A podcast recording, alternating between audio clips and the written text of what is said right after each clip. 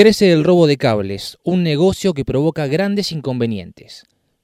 Es un delito que aumentó en los últimos meses y causa pérdidas económicas, usuarios sin servicios y riesgos para la salud. Operativos y casi 40 aprendidos.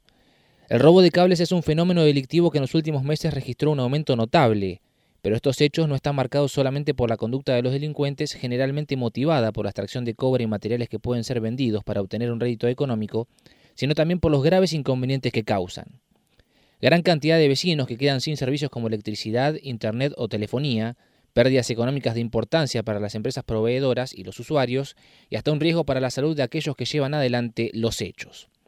La preocupante situación generó reuniones en diferentes ámbitos con la necesidad de tomar medidas para afrontar la problemática.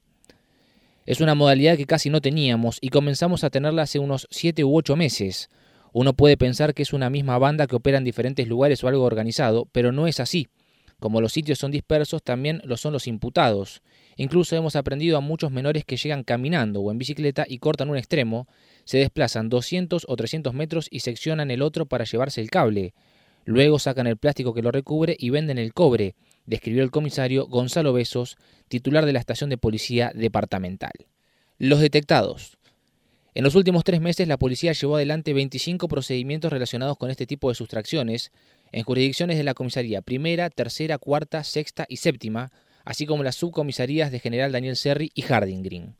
Durante los operativos fueron arrestadas 38 personas, de las cuales 16 eran menores de entre 13 y 17 años de edad.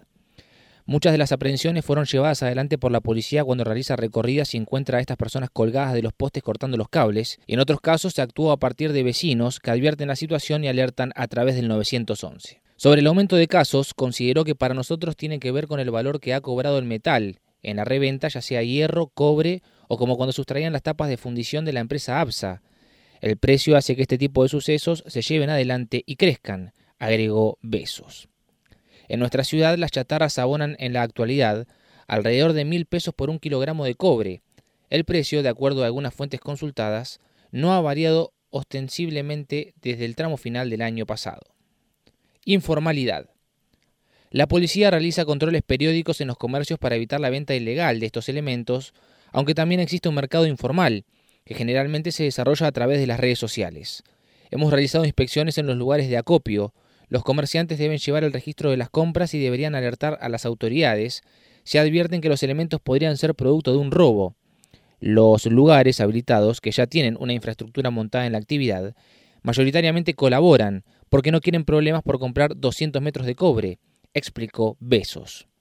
Uno controla en los lugares habilitados, pero en el medio hay también mucha informalidad, donde se complica la inspección porque puede ser una casa o un comercio de otras características, como ocurrió días atrás en General Daniel Serri, con la clausura de una forrajería que compraba cobre. En ese caso hay que documentarlo y luego pedir un allanamiento, siguió diciendo. La fuente laboral.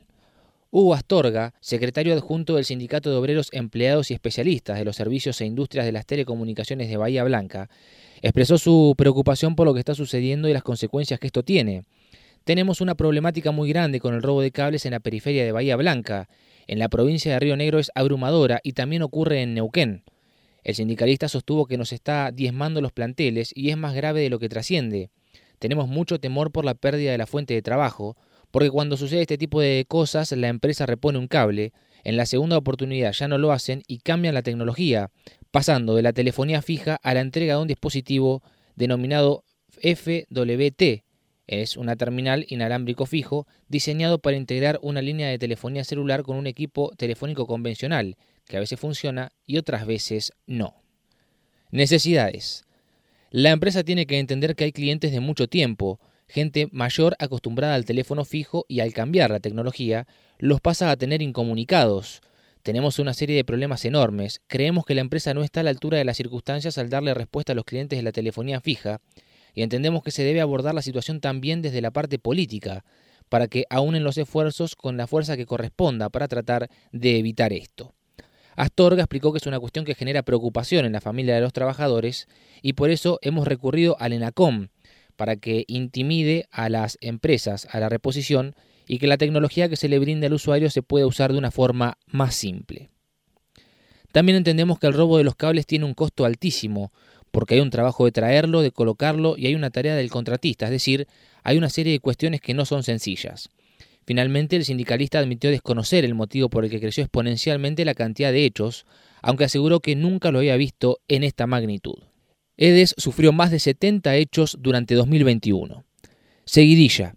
Respecto del hurto de tendido eléctrico, fuentes de la empresa EDES informaron que a lo largo del año pasado se han contabilizado algo más de 70 casos, en los cuales se registraron sustracciones de entre 50 a 70 metros en cada uno, superando los 4.000 metros lineales. Alcance. Indicaron que cuando acontece un hecho de estas características, no solo se trata de reparar el daño ocasionado en las instalaciones. Otros riesgos. También se consideran los riesgos y situaciones de inseguridad, tanto para quien comete el delito como para los vecinos cercanos, además del valor material y los tiempos que conllevan la normalización del suministro.